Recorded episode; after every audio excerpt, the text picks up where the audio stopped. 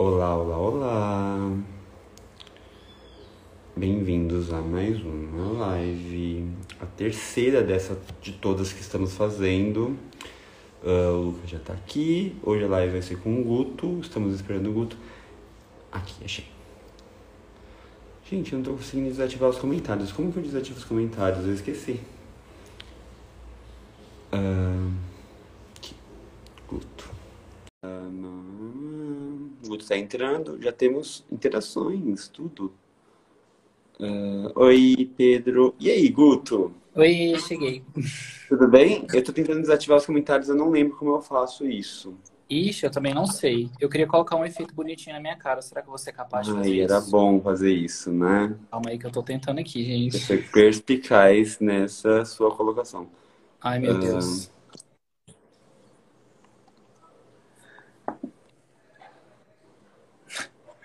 Deixa eu ver, acho que esse tá bom.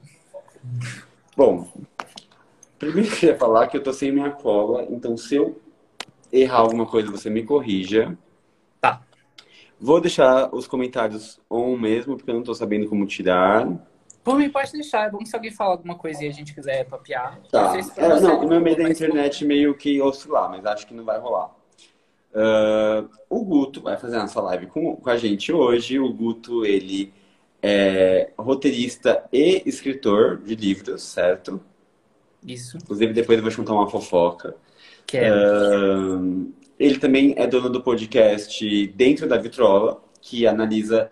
é, Eu coloquei na minha colinha, isso eu lembro, que era lançamentos de álbuns musicais, mas na verdade você analisa obras que estão sendo lançadas agora, mas você também analisa obras grandes do passado, né? Tipo, você- eu já ouvi o seu do The Fame Monster, do Witness, da Katy Perry, que não é grande, mas eu entendo que você não é Brincadeira. É, e você tem o Fora da Vitrola, que é, uma, é sensacional também. Eu acho que você tem uma sacada genial aí de não falar só sobre música, mas falar sobre temas que envolvem sociedade como um todo, né? Sim. E aí a fofoca que eu ia te contar é que quando eu decidi fazer as quatro lives, né? A gente já fizemos duas, agora tem mais duas. Eu conversei com a minha mãe. Ai, mãe, vou fazer uma série de lives, mostrei os temas pra ela. E a minha mãe trabalha numa editora grande aqui, né, nacional. E aí ela falou assim: e a literatura? Não vai ter literatura? Aí eu falei: ah, mãe, o, o Guto, que é da terceira live, ele, ele é autor, mas por uma próxima a gente pode conversar sobre literatura. Sim. Mas vamos falar sobre música hoje. Vamos. Estamos Primeiro, eu aí. um pouco- queria que você falasse um pouco do seu podcast, né? Do, do- dos seus podcasts. Como que surgiu a ideia de criar? É, como está sendo o processo criativo na quarentena? Queria que você falasse um pouco sobre isso. Então, na verdade, assim, né? Loucura total. É, eu queria. Eu pensei em começar o podcast ano passado. Na verdade, eu trabalho numa editora mais é, educacional, assim. E aí, mais ou menos em agosto do ano passado, surgiu a demanda para a gente começar a fazer podcasts para os alunos, assim. E eu não sabia Ô, nada. Guto, a sua, você, você tá com Zoom? Não, Porque tá acho bem. que é porque eu tô perto da câmera. Será Ah, que é tá. Porque aqui pra mim tá Melhorou? tipo aparecendo bem. Aqui, melhor, beleza. melhor assim? Isso. Tá. É, foi mal. Imagina. Enfim, eu não consumia o formato, não entendia muito como é que fazia nem nada, e aí eu tive que aprender pro trabalho, assim. E aí acabou que eu achei super legal, assim, criar esses debates, colocar essas pessoas juntas para né, conversar sobre alguma coisa. E aí no fim do ano passado eu já comecei, tipo assim, a querer fazer alguma coisa disso pra mim, né? Só que ficou uma ideia, assim, eu chamei meus amigos, assim, a gente começou a conversar sobre, e eu fiquei pensando no melhor formato, equipamento, como que eu vou fazer, sobre o que eu vou falar, qual vai ser o nome, aquela coisa toda. E aí a minha ideia inicial, não, aí rolou a pandemia no meio disso tudo, né? E aí eu tive que parar um tempo até me adaptar com o home office, tudo que estava rolando. E aí, mais do que nunca, eu senti essa necessidade de conversar, de me comunicar, de, e vi o podcast como uma ferramenta disso, né? De aproximar, me aproximar das pessoas, me comunicar com elas nesse momento mesmo de pandemia que a gente não podia estar tá perto, né? Tá junto. E aí surgiu o dentro da vitrola, né? A ideia era essa, eu ia falar só de música. É, desde janeiro que eu tava querendo começar, então tinham, tinham vários álbuns aí que eu pensava, não, eu vou começar com esse, eu vou começar com esse, eu vou começar com esse, e nunca começava. E aí na semana que eu finalmente decidi começar, eu ia falar do Chromatic, que ia ser o primeiro. É, maior. Sim. Rolou todo o movimento aí do, do Black, Black Lives Matter, né, lá nos Estados Unidos. A gente teve o assassinato do George Floyd e tal. Uhum. E aí foi aquela coisa que realmente mexeu com todo mundo. Ou deveria ter mexido com todo mundo, né? E aí eu pensei, tipo assim, velho, eu não posso colocar nada no mundo agora que não fale a respeito disso. Entendeu? Eu não, eu não posso, tipo, ignorar o que tá acontecendo e chegar e falar da Lady Gaga como se né? Tipo, não tivesse mais nada rolando. E foi uma conclusão que a própria teve também, né? A Lady Gaga Sim, ela também parou de divulgar o álbum para dar atenção a esse assunto. Exatamente. E aí eu achei muito importante também de fazer isso é, no meu mundinho, assim, na minha plataforma, porque é uma coisa que eu até falo muito lá no podcast, é que eu acho que toda mudança ela começa primeiro com a gente, né? Na nossa esfera, com e aí a gente vai passando isso para frente. E aí eu eu pensei, né? Tipo, tá, mas aí eu vou falar de música, aí eu já vou começar esse assunto, o que, que eu vou fazer, como é que eu vou né, planejar isso. E aí deu um clique, assim, do Fora da Vitrola para eu falar de coisas que não são coisas. Eu até brinco com essa, com essa frase, assim. Mas de realmente, eu pensei que até que me conectaria com mais pessoas, né? Eu ia poder falar de mais temas com mais pessoas, é, não ficar só no mundinho da música. E aí o primeiro episódio, na verdade, foi justamente do Fora da Vitrola. E a gente falou do, do movimento, eu chamei dois amigos e deixei mais eles falarem sobre a visão deles a respeito do que estava rolando e eu mais mediei o papo assim. E aí já pensei assim, não, para a próxima semana então, já que eu quero falar de música, eu vou falar de algo que eu acho que tem tudo a ver com esse primeiro tema. Então chamei minha amiga e a gente falou do Lemonade, que tem E é, eu ouvi esse episódio e é. é. sensacional. Eu aprendi muito. Porque o Lemonade é tipo uma cebola. Você vai descascando o Lemonade, você vai Exatamente. vendo várias camadas que você não conhecia. E, e, a sua amiga, ela, ela pontuou coisas assim que para mim eu não tinha percebido e achei genial o, o episódio. Sim. Sim. foi perfeito. E eu acho legal de trazer mais pessoas justamente por causa disso. É, a música é muito coletiva, mas também é muito individual, né? Cada pessoa vai ter uma experiência muito própria em cima daquilo ali. Então, eu tenho uma vivência, ela vai ter outra, você vai ter outra. Então, eu acho que quanto mais pessoas falarem o que, que sente daquilo ali, é mais legal. Então a gente começou a, a falar. O primeiro foi do Lemonade, a gente trouxe tanto a questão da infidelidade, do relacionamento, do álbum visual, mas também trouxe muita questão do movimento do Black Lives Matter, que foi uma coisa que a Beyoncé trabalhou muito também, né, no, no álbum. Então a gente falou disso tudo. E o difícil foi, igual você falou, é, tem tanta camada que é quando parar de falar, né? Quando parar de estudar o que, que é relevante, o que, que não é relevante. A gente fica aqui seis horas falando sobre isso. Como é que vai fazer? Então, esse foi o pontapé inicial. E aí eu tentei sempre casar os temas, nem sempre foi possível, mas eu tentei fazer isso o máximo que eu pude. Tento até hoje, é, casar o dentro com fora da vitrola, mas também trazendo álbuns super antigos, álbuns que são lançados hoje. E aí tá essa doideira gostosa, assim, muito gostosa. Eu acho que é, eu acho que é muito inteligente, porque nem, sempre, nem toda semana temos um álbum interessante o suficiente para analisar. Sim. Mas talvez essa semana não tenha um álbum interessante para analisar, mas tem um tema social que está em voga, que eu posso pegar um álbum do passado que tem a ver com esse tema, trazer as duas coisas juntas. Então, eu achei muito inteligente o que você fez. Os títulos são sensacionais, né? Dentro e fora da vitrola. Uh, e eu gosto muito do, do, do podcast. Eu acho que desejo muito sucesso, porque eu acho que vocês merecem mesmo. E o, Gui, o Guilherme está com você agora, né? também, inclusive, para a gente fazer Por favor, o episódio. Eu estou esperando o convite. Vem aí, eu só, a gente precisa achar o tema, mas ó, Sim. vai vir aí Não. demais. Quando você achar, eu, eu já aceitei, assim. O Guilherme está o Guilherme tá assistindo aqui, que eu tô vendo. E ele Sim. também faz parte do podcast agora, né? Ele entrou há pouco tempo. Na verdade, o Gui tá comigo desde o início. É porque, assim, é, eu sou uma pessoa só. Eu tenho sonho demais, plano demais, ideia demais, e eu sozinho não consigo executar tudo.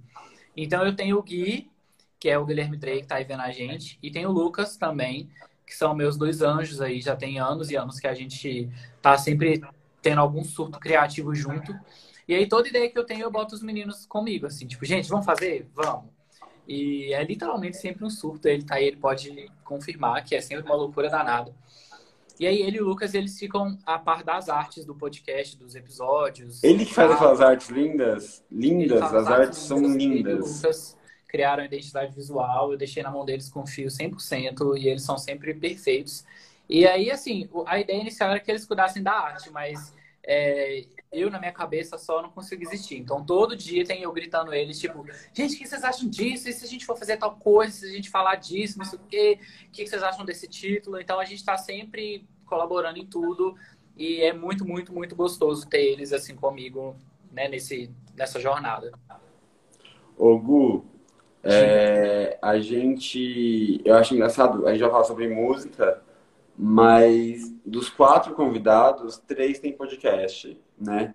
O Lucas não tem, eu, ainda, eu até propus pro Lucas um podcast nosso, ele não aceitou. Por que, gente? Lucas, pelo amor de Deus. Eu não vou te contar o motivo, senão você vai dar risada.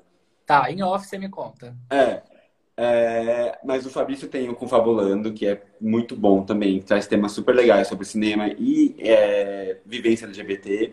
Você tem o dentro da vitrola e o fora da vitrola. E a Duda, semana que vem, também tem o Disque Bicha agora, que é também sobre música, é, com Kaique Natan. E tem o Santíssima Trindade, que é um estouro, todo mundo conhece, todo mundo gosta. É um, uma bomba, assim... Gigante. É um sucesso. Como que esse formato chegou e ficou? Assim, eu lembro de podcast, eu lembro de, sei lá, ter 18 anos e o podcast surgir e eu falar, gente, isso nunca vai dar certo, porque, tipo, é um programa de rádio, se eu quiser ouvir rádio, eu escuto rádio, não vou escutar rádio na internet. E hoje, 2000, sei lá, 2018 para cá, é uma bomba, tipo, uh, os podcasts invadiram as plataformas de streaming que foram criadas para se ouvirem música, que é o nosso tema de hoje. Como que você está enxergando tudo isso? Você que chegou agora, assim. É, assim, eu tenho uma visão meio particular do podcast, então talvez não seja aí o correto historicamente, se é que isso existe. Uhum. Mas eu acho que o boom do podcast foi justamente pela liberdade criativa, assim, pelo menos no, no meu caso. É, então, você falou, tipo, ah, eu quero ver gente falando, eu vou ouvir rádio.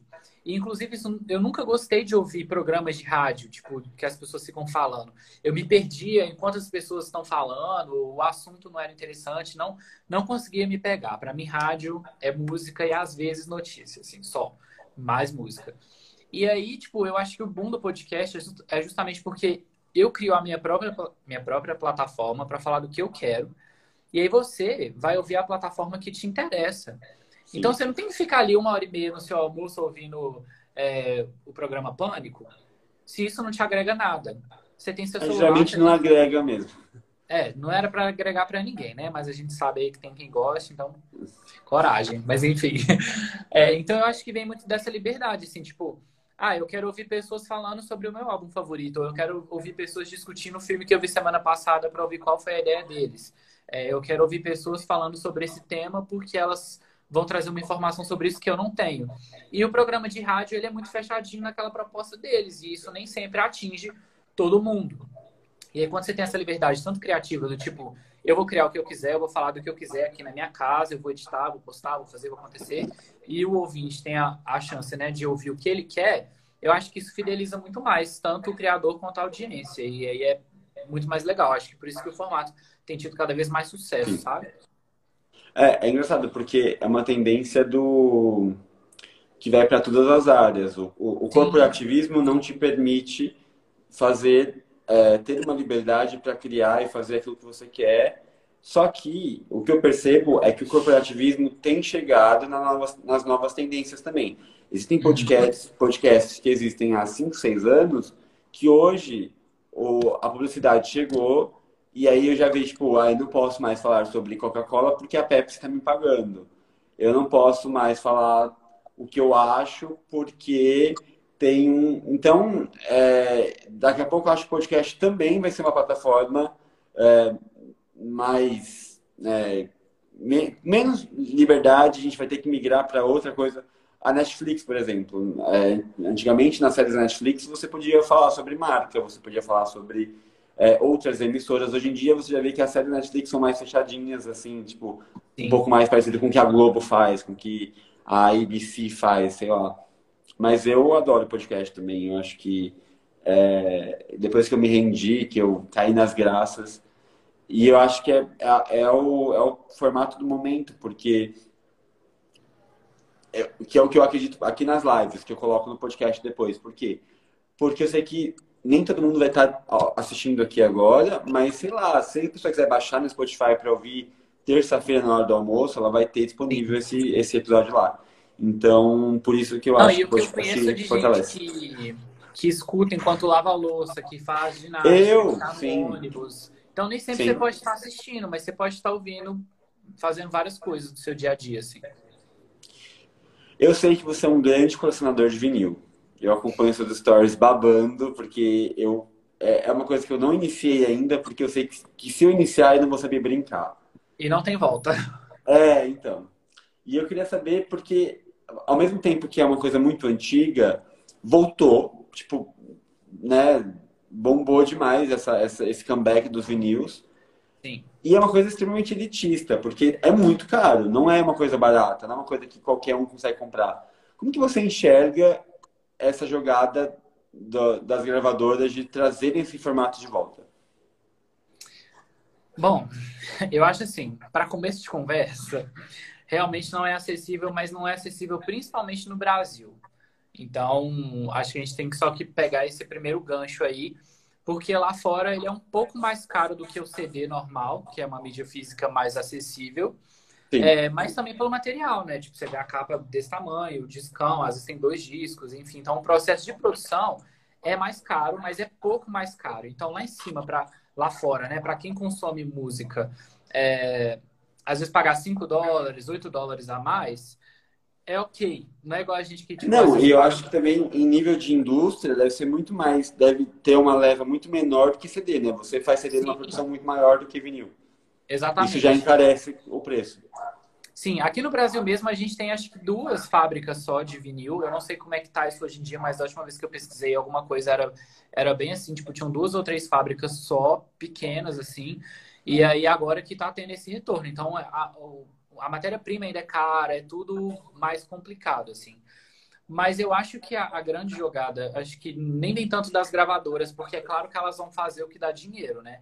Mas Sim. eu acho que está vindo muito do, do consumidor, assim, né? Essa, essa procura por esse tipo de material. Então, é claro que as gravadoras vão, vão disponibilizar se tiver é, público, né? Tipo, consumidor. Sim. Então, assim, é, aqui no Brasil isso está ganhando uma, um aumento aí considerável. Eu acho que em parte sempre teve, mas era muito um público que consumia mais artistas assim, é, que vende muito em sebo e tudo mais. E hoje em dia, com música pop, principalmente, é muito raro a gente achar esses discos em sebo. Então, geralmente é importado e aí realmente são bem caros, tipo assim, 350 reais um disco. É, é um surto, é um surto total, sim. Mas aí eu acho que a forma de consumir música, ela vem é, mudando muito. E aí as pessoas vão se adaptando e preferindo outros formatos que casem mais com elas. E aí por isso o vinil tem tomado esse essa maior proporção indo de contramão a esse mundo super digital e instantâneo que a gente tem, né? E o vinil é totalmente o oposto disso. Sim. Ô Guto, é, e eu tenho percebido, eu tenho muitos amigos que colecionam, e eu percebo que às vezes a forma como a gravadora entrega o produto final não é tão agradável quanto é, algumas terceiras fazem, né? Eu sei que a Urban, Urban Outfitters, ela tem uma linha de, de vinil, Uhum. mas, por exemplo, vou dar um exemplo prático. O Cromática não veio legal. As pessoas não gostaram da forma como a Gaga lançou o Cromática. Como que lida com isso, assim? É, você... Eu sei que tem gente que manda fazer capa especial. é, você acha que vale a pena comprar um, um produto que você acha que não tá bacana, mas, sei lá, sou colecionador, vou ter do Cromática da Gaga, aquele que a Gaga tá vendendo. Como que você enxerga isso? Ai, vamos lá. Eu acho o seguinte. É, a experiência do, do vinil, né? Que é, eu acho que é o principal motivo pelo qual as pessoas compram, né? Eu acho que tem todo um, uma experiência aí que a gente pode até falar sobre isso daqui a pouco. Ela vai muito da embalagem, sim, né? Tipo, da capa bonita, aquela que abre e tudo mais. É, eu acho que a Gaga lançou o Cromática daquele jeito meio porco, assim, por pura estética. Eu acho que ela quis fazer uma coisa que era diferente e fez. Eu, particularmente, acho uma pena, porque o que ela fez com o CD ficou muito mais legal, muito mais legal do que o. Do que E é o uma vinil. era totalmente visual, né? Exatamente. E aí o vinil vai justamente o contrário disso, né? Tipo, é super simples, vem num plastiquinho ali e acabou.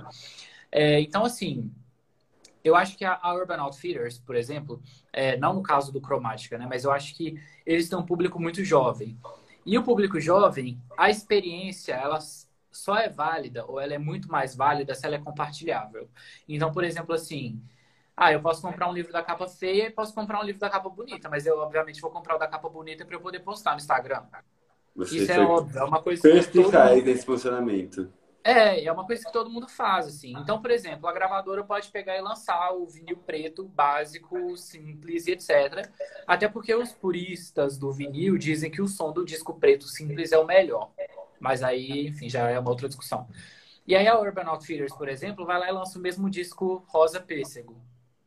E aí, quem é fã do artista vai comprar o rosa pêssego porque é muito mais bonito, porque é muito mais instagramável, eu odeio essa palavra, mas é muito mais, tipo, tem um apelo visual muito mais forte. Então, é claro que essas edições mais interessantes, é, mais visualmente interessantes, vão vender muito mais. E aí, o mais comum é que um artista lance quatro, cinco versões de um disco diferente. Então, a gente tem, por exemplo, a Billie Eilish, que lançou o When We All Fall Asleep, Where Do We Go?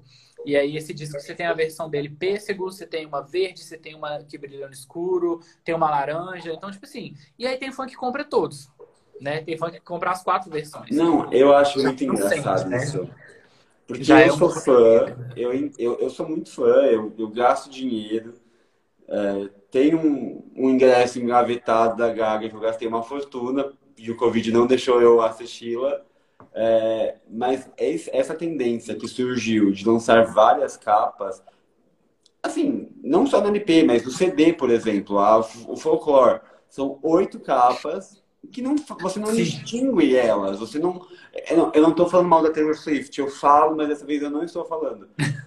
Eu também acho que a Katy Perry, ridículo, Smile, com seis capas diferentes. A Lena Grande com três capas iguais. São três capas diferentes, mas são iguais é, eu acho que é uma capitalização da música. Tudo bem, a música é, faz parte do capitalismo. A música pop, a cultura pop surgiu para divulgar o capitalismo, mas eu acho que dessa vez eles foram longe demais. E as pessoas compram. O que mais me choca é que as pessoas compram. As pessoas compram oito fotos de capa do folclore em sépia que são idênticas e elas têm orgulho de falar sobre isso. Eu acho absurdo. Eu, não então, eu não, vou, eu não vou ser a pessoa que vai necessariamente criticar, porque eu com cromática fiz praticamente isso. Eu assumo aqui o meu surto.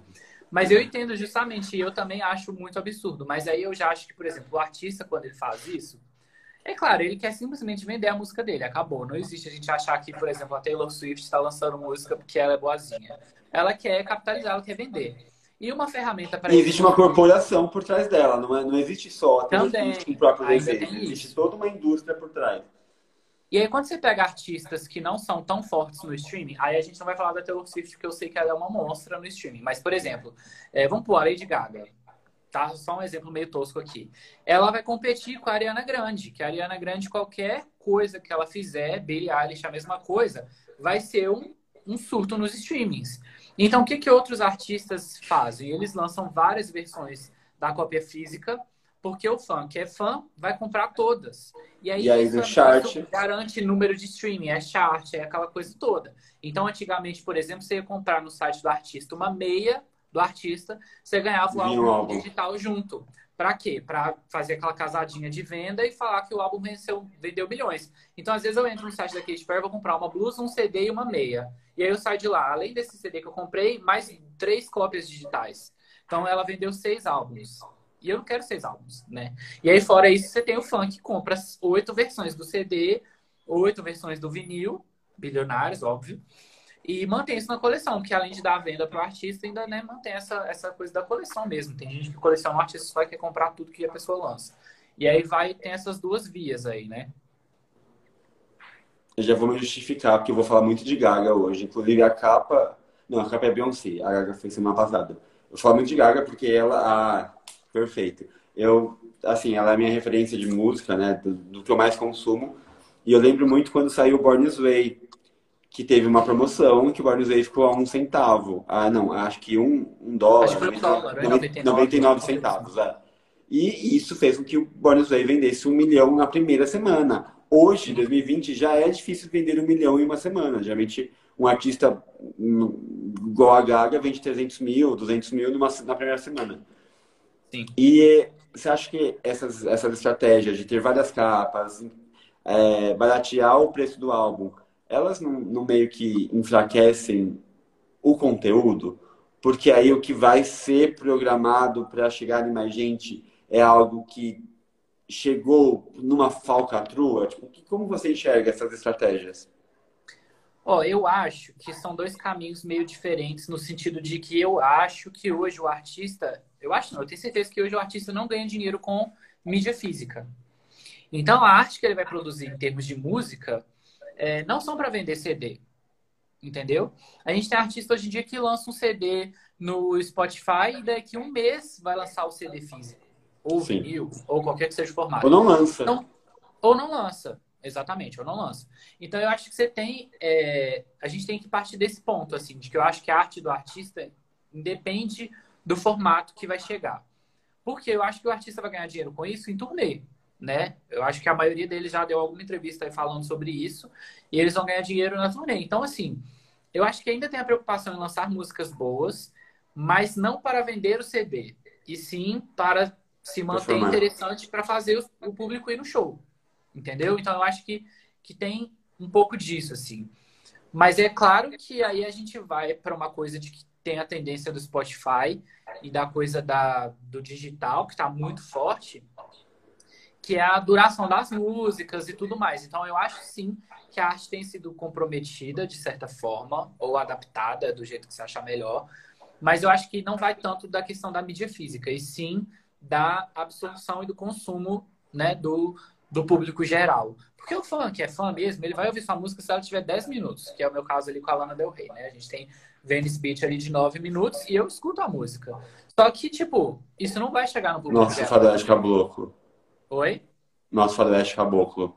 Pois é, nosso Faroeste Caboclo. Isso não vai atingir um público geral, sabe? Sim. Hoje em dia não dá pra você lançar uma música, quer dizer, infelizmente, né? Não dá pra você lançar uma música de 6 minutos porque mas eu acho que é uma, eu acho que é, um, é algo muito dúbio, porque é, de novo falando da Gaga, a minha, a minha referência. Deve chamar a Gaga e a cultura pop essa live. É, eu lembro quando a Gaga surgiu, era a transição entre rádio e TV para a internet. Sim. Então ela tinha o YouTube, ela tinha o MP3 à disposição dela para fazer o trabalho dela. Então ela começou a fazer clipes maiores do que o que a música permitia, e ela começou a fazer músicas maiores do que o rádio tocava. Sim. Então, a internet ela veio para quebrar a receita que a TV e o, o rádio impunha para os artistas na época. Só que hoje, com o algoritmo, com tudo, todos esses processos, nós voltamos para uma receita, para um formato. Então, eu acho uma coisa muito cíclico. E aí fica aquela coisa, eu sou um artista, eu vou querer fazer parte do algoritmo, eu vou querer fazer com que as minhas músicas entrem nas playlists, que elas entrem, é, na, que, ela, seja baixada, que as pessoas salvem, ou eu vou lançar aquilo que eu acho que é autoral, aquilo que eu acho que a internet também permite que eu lance, porque não tem obrigação de, de, de ter esse formato. Então, eu acho que é um, é um processo muito, é, sei lá, dúbio, não sei. O que, que você acha? Não, eu concordo, assim. E é o que você falou. Eu acho que hoje em dia a internet virou uma coisa pior do que a TV e, a, e o rádio eram. Porque hoje em dia as músicas são menores, né? Se na Sim. época a gente ainda tinha música de no máximo 4 minutos, entre 3 e 4 minutos era o padrão, as músicas hoje vão de 2 a 3, Sim. né? Então, tipo assim, e isso vai muito do Instagram, do TikTok, de playlist e, e, né, e afins. E o exemplo que você falou da Gaga foi muito boa essa questão da transição, por quê? Quando ela lança um clipe de 8 minutos, 10 minutos, ela não tá lançando uma música. Ela tá lançando, ela tá te dando uma história. Sim. Quem assiste o clipe de telefone, o clipe de Alejandro e etc., tá assistindo aqueles 7, 10 minutos preso na história. É um curta, né? Sim. Se for pensar, é um curta-metragem. Então, tem toda uma história. Aí, se você pegar, por exemplo, a Gaga e colocar ela fazendo um ensaio fotográfico, né, por 10 minutos, as pessoas já não vão ter mais tanto interesse, né? Talvez em dois minutos quem não é fã já clicou, já foi embora. Mas como tem uma história, ela te prende. E aí, claro, a música tá ali embutida. Então, o que, que ela fez? Ela começou a lançar esses clipes enormes para chamar atenção na internet. Eu lembro que quando começou isso, né? Ela era artista, artista no Twitter. É, Bad Romance foi aí o recorde de visualizações na Vevo, na época que a Vevo nem existe mais. Então, assim, tinha toda essa preocupação do tipo, olha, eu quero fazer um público aqui na internet. Ela lançou depois a própria, o próprio site, né, a própria rede social, que foi o littlemonsters.com. Eu lembro, eu acessava muito. Pois é, ela tinha toda essa, essa coisa da internet. E aí, claro, como que você consegue as pessoas na internet? Qual que é o diferencial? Você vai dar para elas em casa o que elas veriam no cinema, na TV, no horário Sim. delas. Então lança um clipe de oito minutos, coloca sua música no meio, bota polêmica, bota mensagem subliminar, bota detalhe, bota referência, que as pessoas vão ficar assistindo, vão tentar entender, vão discutir sobre, vão ver mais de uma vez e vão absorver o que você está passando. Hoje em dia já não tem mais tanto isso, entendeu? Com essa, essa rapidez de tudo que está acontecendo, essa parte artística dos vídeos enormes, da preocupação estética, visual e etc., está ficando muito para trás, eu, eu acho. A, acho que hoje a, a, preocupação é mais em viralizar do que em deixar uma marca, em fazer uma coisa artística realmente relevante, duradoura, sabe? Assim. Eu tenho um case brasileiro que eu acho interessante, que complementa um pouco essa discussão. A gente teve a Manu Gavassi esse ano, que é uhum. eu sempre achei a Manu Gavassi um, um, potencial pop muito grande, né? Ela não é a melhor artista brasileira, mas ela tem um potencial de ser um ícone pop muito bom, porque Sim. ela cresceu consumindo esse tipo de conteúdo. E esse ano ela lançou um clipe de 13 minutos, que é o clipe de Deve Ser Horrível Dormir Sem Mim, com a Glória Groove. E é um clipe de 13 minutos que obteve resultados de um clipe de 2 minutos. Sim. Como que você está enxergando esse, essa, não é ressurgimento, mas essa, esse nascimento da cultura pop brasileira? A gente, nós temos números maiores do que os maiores artistas norte-americanos. Como que você está tá vendo tudo isso? Oh, eu só queria comentar na questão do clipe da Manu, que é claro que o clipe bombou, porque ela fez tudo que as artistas lá de fora faziam, que dava audiência. Ela colocou e tirando o sarro delas polêmica e visual perfeito. Sim. Ela botou o ex dela com a mulher que ele supostamente traiu ela no clipe. Então todo mundo queria ver como assim ela fez isso, entendeu? Como assim ela zoou, tipo, referenciou o Fleabag? Como assim? Quem é esse alter ego dela? Então, tipo, ela veio soltando pistas Sim. que seriam concluídas no clipe. E ainda assim, no clipe ela colocou coisas que a gente não tinha ouvido falar antes, que era tipo a questão ouvido falar assim, né? Ela, ela trabalhou a polêmica da traição que fez todo mundo querer assistir. Todo mundo quer ver o Shai, todo mundo quer ver o que, rolou. Como assim ela botou né, essa, essa coisa toda? Então, você pode colocar 12 minutos de clipe, a música é muito boa, Glória Groove também tá incrível no clipe. Você mistura isso tudo com um artista que tá carregando uma massa, principalmente jovem, né? Que depois do Big Brother, a Manu, assim, arrebatou os jovens aí do Brasil. É, você coloca isso tudo e dá o que eles querem ver. Então, eles vão assistir, sabe? Sim nem que seja tipo assim, olha, eu vou assistir uma vez só, são 12 minutos da minha vida, mas eu vou twittar alguma coisa que aí outra pessoa vai ficar curiosa, vai querer ver, para entender do que, que eu tô falando. E é assim que, que essa rede se espalha, né? Agora, o que, que eu acho que os, que os brasileiros estão fazendo muito bem é justamente, tipo assim, eles estão aprendendo, eles estão vendo que funciona lá fora e eles estão trazendo isso muito bem para nossa realidade, entendeu? Então, por exemplo, você tem Pablo que está lançando aí só álbuns de sucesso.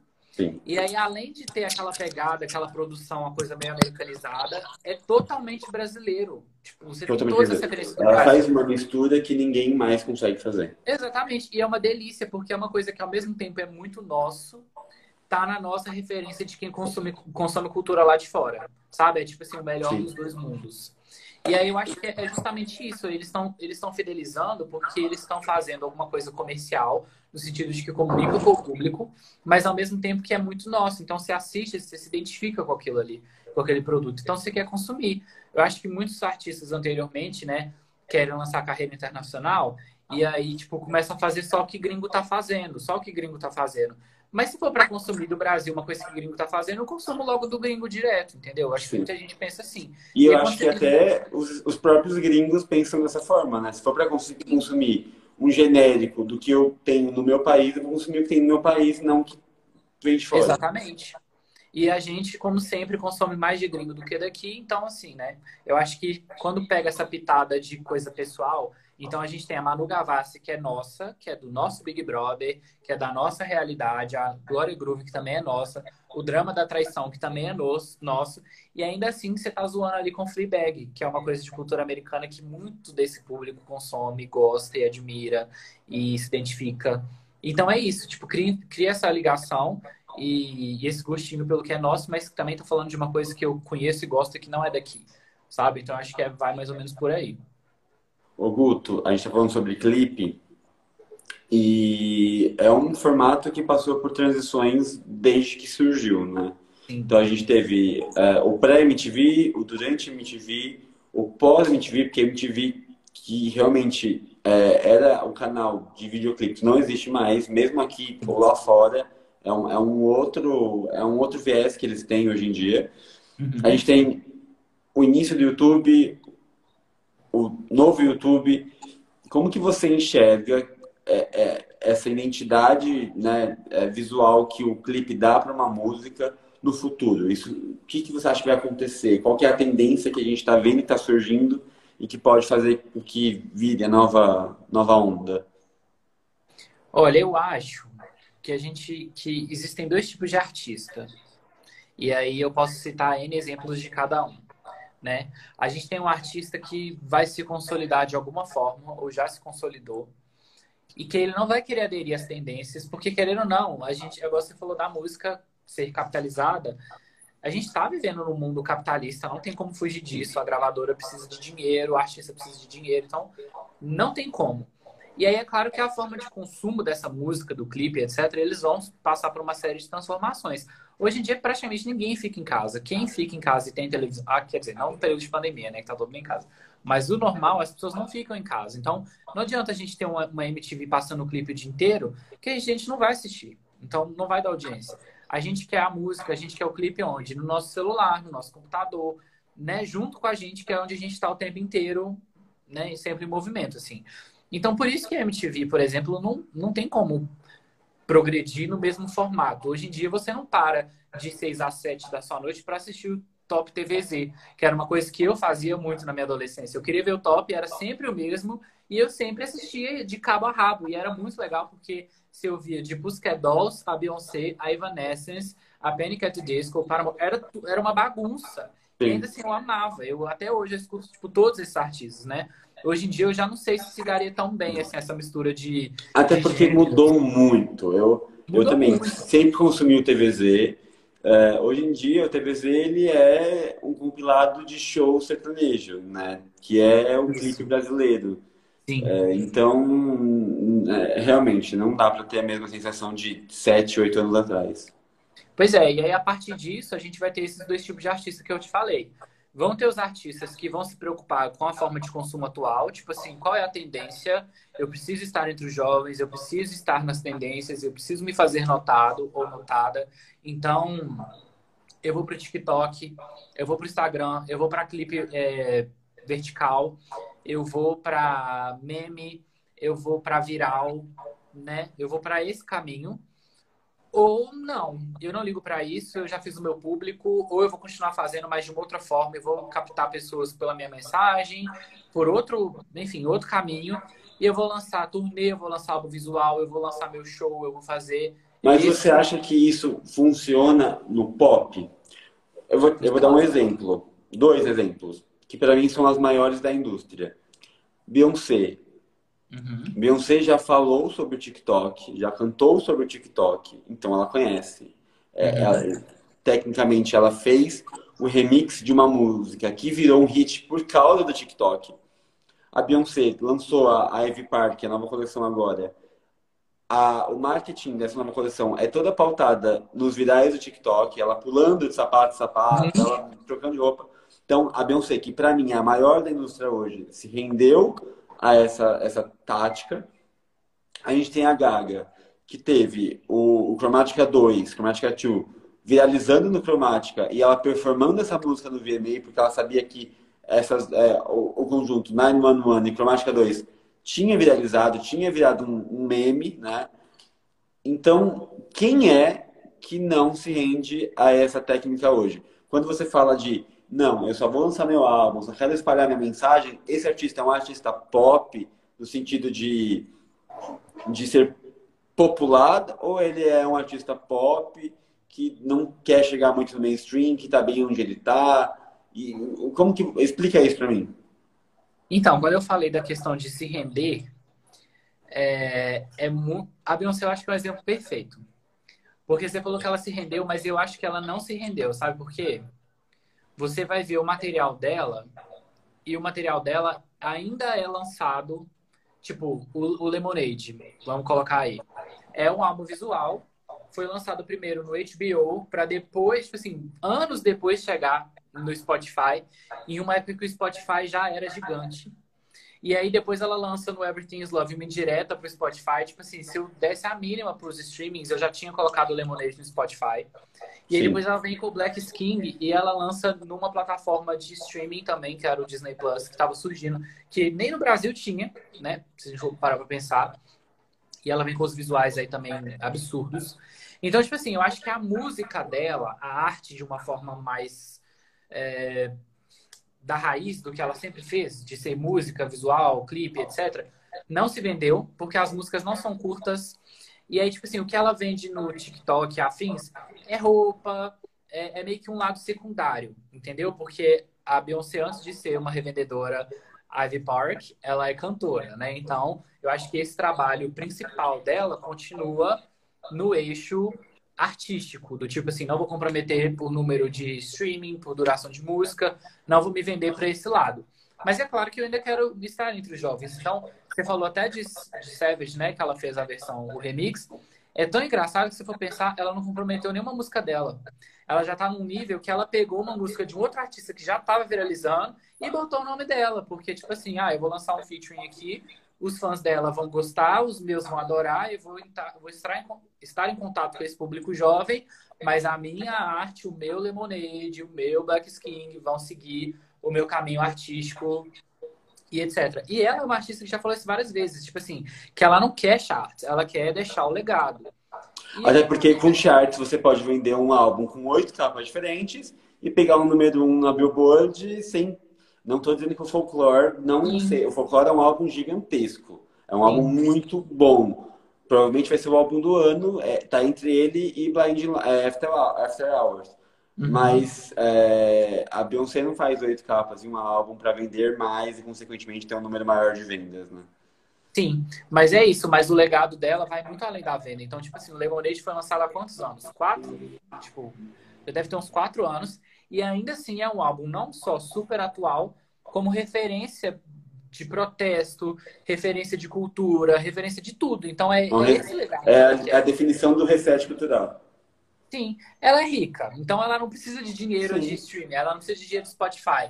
Ela sabe que se ela fizer uma outra Formation Tour com 10 shows no mundo, todos os 10 shows vão esgotar, mesmo que ela não tenha uma música na rádio, porque foi o que rolou com, com a Formation Tour, né? Ela não tinha uma música é, fazendo, tipo assim, ela tinha lançado Formation, eu acho, que já existia a música, mas a música não fez sucesso assim em níveis de primeiro lugar não, de paradas, sabe? Então, e ainda assim a turnê foi um sucesso absurdo.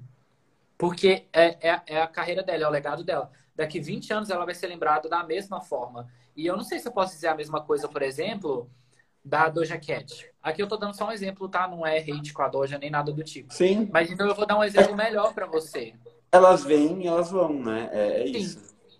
Eu vou te dar um exemplo melhor, que é a Katy Perry. Por exemplo, você tem ali na era do One of the Boys, que foi quando ela surgiu, que ela era super novidade e aquela coisa toda. O Teenage Dream, que foi um sucesso ainda maior. Você foi, você foi sem vergonha agora. Não, calma que eu vou chegar lá. eu entendi o que você quis dizer, o que você quis fazer. Não, olha só. Quando ela foi lançar o Witness, que, era o, que foi o quarto álbum, né? Acho que, na verdade, no, no Prism ela já começou meio que a ir mais numa coisa de, de memes, um pouquinho assim. Mas o Witness, para mim, foi o auge, porque eu acho que ela tentou apostar no conceitual, que ela não acreditou muito nela mesma, então, consequentemente, os fãs também não embarcaram. E aí, uma forma meio desesperada dela... Gente, eu, eu adoro Katy Perry, tá? Então, assim, não é hate mas uma medida meio drástica que ela tomou foi o quê? Pegar a Switch Switch, me fala a lista de memes que estão rolando, eu vou colocar todo mundo no meu clipe, e ainda assim não vingou, foi esquecido. O clipe é uma porqueira. Refutar. Eu vou, eu vou refutar a sua, a, a sua conversa.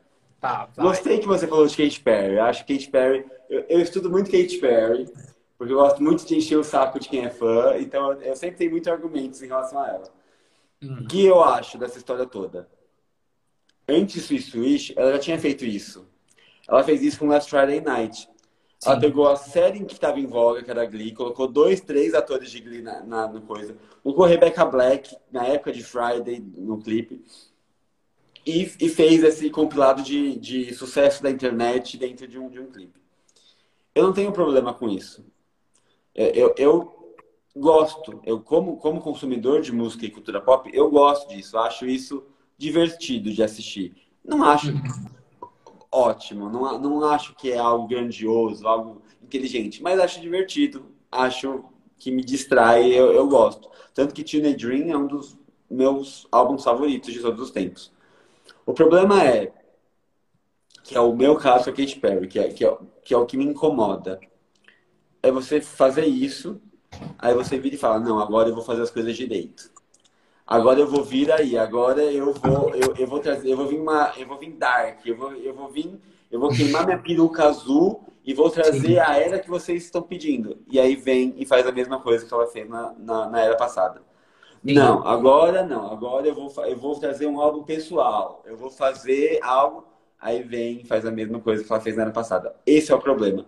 Por que, que pra mim esse é o problema? Não é que ela tá mentindo, porque eu sou fã da Gaga, Gaga mente. Mas o problema é você ser bom em alguma coisa e você não conseguir se desfazer disso. Assume, essa é a sua persona. A sua persona é a cantora que precisa do, do popular, precisa envolver essas, essas áreas, essas coisas para fazer sucesso. Isso não é um demérito, isso é, é, o teu forte, você sabe fazer isso. O clipe de Last Friday Night tem vários memes e funciona super bem. Qual que é o problema? Nenhum. Então, eu acho que esse é o meu problema com a Katy Perry. Ela, ela tem um forte, mas é, parece que ela não quer. Ai, meu Deus, caiu. É, o Kate Kat está fazendo corrente de oração. Né? É, tipo isso. É, é isso, entendeu? Eu acho que esse é o problema. Então, eu vou discordar só numa coisinha. Eu concordo com quase tudo que você falou. Mas, na era do Teenage Dream, a gente tinha uma Katy Perry no, no topo, no topo do topo. E a, o clipe de Last Friday Night, ele funciona do início ao fim. Por quê? Porque a música tá cantando sobre uma festa super louca. Você tem um, um solo de sax que na época ninguém tinha. E ela vai lá e resgata o Kennedy, que era um cara que tava assim, no porão de algum lugar. E aí ela vem com Rebecca Black, que era super um meme vexatório na época. E aí você tem Glee, que era popular. E ela faz essa mistura de um jeito que dá certo. E aí o que eu sinto de Swiss Swish é que ela faz aquela bagunça para escorar. Sabe? Tipo assim, na Mas acho que vez... em Last Friday Night já não era uma escolha? eu não acho que era um escuro, porque ela tava, tipo, muito no auge, sabe? É, parece que ela pegou toda essa galera, tipo assim, vão pro topo comigo. Mas eu acho que... E na segunda vez eu já sinto meio, tipo, eu preciso de atenção. Será que vocês podem me Mas eu acho que esse é o problema, é o auge. Porque se, você for parar pra pensar, eu tenho um amigo que ele é muito Kit Kat, eu tô com medo de ele estar tá aqui, deixa eu olhar. Não, ele não tá. e eu falo isso pra ele, porque ele, ele brinca muito com o fato da Gaga trazer a Arena Grande agora e conseguir o número um por causa disso. E eu falo pra ele, falou, meu, em Teenage Dream, todas as músicas da Katy Perry tiveram lançamento com participação de algum rapper ou de algum outro artista para poder juntar é, é, venda de single. Acho que só Firework que não, né? Tô pensando por alto. Aqui. Eu acho Firework e Teenage Dream, não lembro de Teenage Dream também. Teenage Dream também Mas eu lembro não. que até The One That Got Away, ela pôs um rapper em The One That Got Away, lançou versão acústica, lançou então, é, talvez eu, eu enxergue o Last Friday Night dessa forma, assim. Eu acho que era um dos últimos singles do álbum, se não foi o último, se não me engano. É, eu preciso fazer com que essa música chegue no número um. Então eu vou pegar a Rebecca Black, vou pegar o Glee, vou pegar uma figura que ninguém lembra, mas vou enfiar no meu clipe para fazer sucesso. Eu, é, é, dessa forma que eu enxergo o Last Friday Night. E funcionou. Ela pegou no número um. Se Switch Switch tivesse pegado o número 1, talvez a gente não teria nem tendo essa discussão também, entendeu? Ah, não sei, porque eu acho o clipe horrível. Eu acho... É péssimo. Ah, é péssimo. E depois de um Bon Appetit, que o clipe é perfeito. É, o clipe é perfeito, mas a música e a ideia é toda avacalhada, né? Eu acho melhor a gente nem entrar nessa parte, porque senão vão ser 12 dias de análise de Katy Perry. Mas hum. tem uma coisa que eu quero falar, que você entrou na, na área da Gaga, com cromática. E eu acho que ele é uma forma muito legal da gente estudar duas coisas. A primeira é que ao mesmo tempo que o Chromatic é super um álbum do tipo preciso hitar, por quê?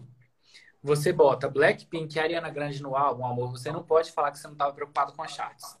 Acabou. Elton John eu ainda vou acreditar que foi pelo amor e tudo mais, beleza. Mas Ariana Grande e Blackpink não tem como. E aí, além disso, você tem as musiquinhas de dois minutos. Que são, tipo, tudo de tendência, tudo que tá rolando agora. Só que aí você pensa, né? Beleza, desesperada por um hit. Só que a partir do momento que a mulher me lança um CD e some, Sim. aí você tá tipo assim, velho, ela cagou pra indústria. A mulher não me faz uma performance no banquinho da casa dela. Ela não me liga a webcam pra dar oi pros fãs. Então, tipo assim, não tem como você falar que essa pessoa tá preocupada com charts. Ela lançou uma performance de Rain On Me depois que a música já foi tirada das rádios, tipo, dois meses depois. Você foi perspicaz. E eu acho que, assim, como eu enxergo cromática, tá aqui, agora cala a porra da boca. Sim, foi é, a tipo, mesma vocês coisa. vocês queriam playlist? Vocês exatamente. Queriam exatamente. Que é a mesma coisa é que assim, eu sou, eu sou de Monster Kakura, eu acompanhei desde Just Dance Real mesmo. Ela fez isso em DIY. Ela lançou a Plus, as pessoas falaram, não, não, nós não queremos essa Lady Gaga. Falou, vocês querem a Lady Gaga diva pop? Então toma um clipe aqui onde eu estou bonita, eu estou dançando, com cenários perfeitos, eu estou megalomaníaca, é isso que vocês querem? Eu ainda sei fazer. Tá aqui, ó. Uhum. E é isso, pra mim, cromática é isso. Ela, ela mostrando que se ela quiser, ela sabe fazer. Mas a partir de agora eu não quero mais. Eu vou fazer o que eu gosto, vou fazer o que eu quero. Sim. Vai ser um álbum, um álbum de jazz com Tony Bennett. Vai ser um álbum country com Mark Ronson. Não me importa. Vai ser eu filme. vou fazer o que eu quero. Vai ser rock. Acabou pra Exatamente. você. bem, eu vou ser aclamado em qualquer área. Sim. Na verdade, ela vai ser mais aclamada fazendo essas coisas do que se ela fizesse aquilo que a gente quer que ela faça. Fizer, ficasse naquele pop do The Fame, talvez ela já não existisse mais né? Só que o que, que me irrita na Gaga? Por mais que eu ame isso dela ficar muito na estética, na estética assim, na, na essência dela, tipo assim, eu vou fazer o que eu quiser e aí se acabou, me irrita um pouco do tipo assim, ela não trabalhar sabe? Tipo assim, eu odeio, eu não quero ser o fã que fica, tipo, enchendo o saco, porque eu sei que ela tem fibromialgia, eu sei que ela tem depressão, eu sei que ela tem todas essas coisas que impedem ela de ser uma diva pop convencional. Mas ao mesmo tempo, eu, aquilo que eu te falei do legado, tipo assim, a Beyoncé lança um álbum e some. Só que ela lança um álbum com um filme de uma hora e meia. Entendeu? Sim. E acabou. E aquilo ali vai ser referenciado para sempre. E eu sinto muita falta, tipo, para mim, se a Gaga lançasse cromática visual, ela não precisava ter feito um single. Ela não precisava ter lançado um nada. Entendeu? Um álbum visual para mim da Gaga é tudo que eu queria, sabe? Mas aí eu acho que, tipo assim, ela joga pra gente, aí, tipo assim, seja o que Deus quiser. E aí, se eu tiver afim amanhã eu canto, se eu não tiver, eu não vou. Olha, aí, eu, eu entendo um essa frustração. Eu não me frustro dessa forma. Porque eu acho que o que ela faz muito bem é entregar e falar: se vocês querem criar alguma coisa a partir disso, tá aqui. E, e os Little Monsters, aí, ah, eu vou puxar saco para minha fanbase. Mas os Little Monsters são muito criativos e são muito. É, eles executam ideias muito bem. A gente é fiel. Esse álbum ele foi divulgado por fãs que fizeram remakes de clipe, fizeram versões de, de clipes que não foram lançados. Então, eu acho que o, o fã da, da Gaga ele consegue né, sustentar a divulgação por ele. Gente, a gente tinha aí Penelope Jean fazendo performance, enquanto a Gaga nem lembrava a senha do Twitter. E aí, por outro lado, tem uma coisa da Gaga que me irrita muito. Que é o prometer e não cumprir. Isso me irrita. Então, a gente tem um, um, uma expectativa nesse tal de cromática TV aí que nunca aconteceu. Então, é, isso me irrita. Mas tô, eu tô, com dois amigos na praia aqui e a gente, nós, nós dois somos muito, nós três somos muito Little Monsters. E eu falei para eles esses dias, eu falei, é, eu queria muito, muito, muito que o próximo, da, da, o próximo álbum da Gaga fosse pop. Porque eu queria ver o que, como ia ser um álbum pop fora de pandemia. Como que o Bob Campbell, que é o empresário dela, e como ela iam planejar uma era porque todos os álbuns pop que surgiram esse ano precisaram se reinventar, eles precisaram é, né, achar formas de se sustentarem. Então, eu quero saber como. Sabe o que, eu acho? Eu acho que você entrou num ponto muito legal, que é o seguinte. É, a questão das promessas, né? Depois da pandemia, a gente ficou sabendo que o Cromática ia ter um show secreto no Coachella, que ela ia performar o álbum inteiro e que ia ter sido, assim, perfeito. A gente teve e a, a promessa. Blackpink estaria lá, né? Porque Blackpink também estaria no Coachella. Pois é, a gente teve a promessa de um single de Free Woman que não veio. Promessa assim, né? A Gaga nunca falou nada, mas aí lançou remix, lançou merchandise, tudo no A gente entende, a gente entende como a indústria funciona. Exatamente. E aí a música em si não veio. Teve todo o anúncio do Chromatica TV que não veio. Sour Candy, que todo mundo implorou, chorou e também não veio. Então, tipo assim, beleza, eu acredito super que eles tinham planos incríveis pro Chromatica, sabe? Depois que o Bob deu uma entrevista falando de várias coisas que eles estavam planejando, eu pensei, meu Deus, ia ser absolutamente tudo. Só que, tipo, ok, tem a pandemia, mas ainda tem N formas de fazer coisas. É isso que eu, eu falo a questão do legado, é justamente isso. Você teve a Dua Lipa ali no início, que, tipo assim, ela começou bombando fora da pandemia, e a pandemia entrou e ela continuou, tipo assim, com performance na sala da casa dela, com clipes muito bons e muito bem feitos. Até okay, no BBB ela performou. Exatamente, ok que depois ela virou aí o terror da OMS e tudo mais, mas no início tinha a até Katy Perry, que eu meto cacete, mas a Katy Perry é. foi o... Pra mim, a, as pessoas que mais trabalharam nessa quarentena foi a Katy Sim. Perry e a Chloe Haley. Foram as pessoas que mais serviram e mais, né... A Dolipa não fica muito atrás, não, porque ela também estava ali. E aí eu ah, a Dolipa furou a quarentena, então já não sei se, se vale a pena contar. É, mas então você também não acha que tem a ver com desempenho? Porque, por exemplo, a Gaga não trabalhou, mas teve um desempenho bom. A, Kate, a, a Taylor Swift lançou o Folklore, também sumiu, acho que fez uma performance só, que não era nem do single, é, do lead single, sumiu. Então, essas, essas cantoras que tiveram esses trabalhos expostos e tiveram bons desempenhos, elas não precisaram divulgar tanto seus trabalhos.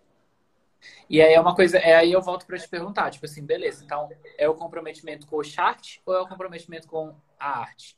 Tipo assim, a Gaga poderia ter dado o Chromatica TV pra gente com cada coisa perfeita que ela dava para gravar em casa, entendeu? Sim. No estúdio, só ela. E ela não fez. Isso não era pra Se ela lançasse o Gaga Vision dentro do Chromatica TV, que estava é. pronta, é... a gente, nós tivemos dois Gaga Visions, nós não tivemos Gaga Vision do VMA, nós não tivemos Gaga Vision do, do 911, que eram conteúdos para o Chromatica TV.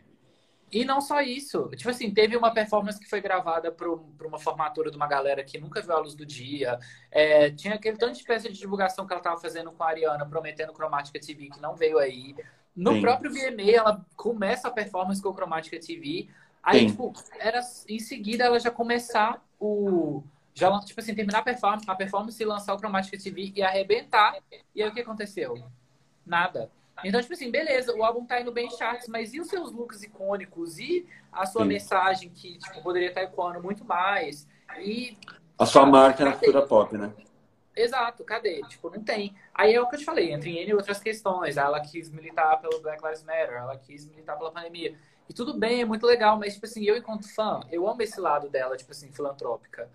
Mas eu também sinto falta da artista. Não, mas eu acho que não pode você é, descobrir um santo para cobrir outro, né? Dá para fazer as duas coisas ao mesmo tempo. Exato, e eu vejo que ela se compromete 200 vezes mais para uma causa filantrópica do que por um CD, e aí isso me deixa, Sim. tipo. Porque ela dá para fazer os dois, velho. Ela tem uma equipe que era só ela falar: gente, vamos trabalhar? Vamos trabalhar. Se ela quiser me contratar, a carreira da gata tava assim, mas. É, é, é uma, é, eu tô muito bravo porque a gente tem dois minutos pautando e eu tenho um monte de perguntas para fazer. Então vamos, mas tudo vamos, bem, vamos. a gente vamos marcar uma outra, porque Combinado. são assuntos muito, muito complexos que eu quero muito conversar sobre. Acho que até tô até pensando em chamar vocês todos de novo para fazer a continuação, pelo menos para podcast, porque tem muita coisa para ser conversada. Eu quero muito agradecer. Fiquei muito feliz de você estar aqui. Eu é, amei. Vou repetir o que eu já falei duas vezes. Eu só chamei gente que eu gosto, gente que eu confio no trabalho, gente que eu acompanho. Então, estou muito feliz dos quatro terem dito sim para o pro projeto. Uh, e eu, eu, tive essa ideia agora de fazer uma parte 2 só no podcast e acho que vai vir é. aí, porque faltou muito, conversar muito com todos vocês. Assim.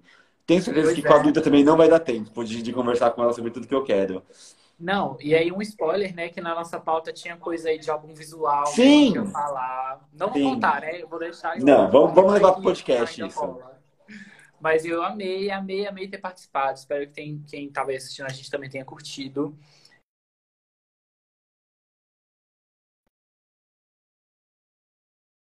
Eu amei, Ei. espero que né, a gente vai, eu faça mais lives. Estou aqui para o que der vier, me chama que eu vou. Beleza. Obrigado, Guto. Nosso tempo tá. A gente tem 30 segundos. Obrigado para quem assistiu. Eu vou disponibilizar Beijo, beijo. No, no Spotify, no Deezer, no YouTube, como eu sempre faço, aqui no GTV. E é isso. Beijo. Obrigado, Guto. Beijo. Até a próxima.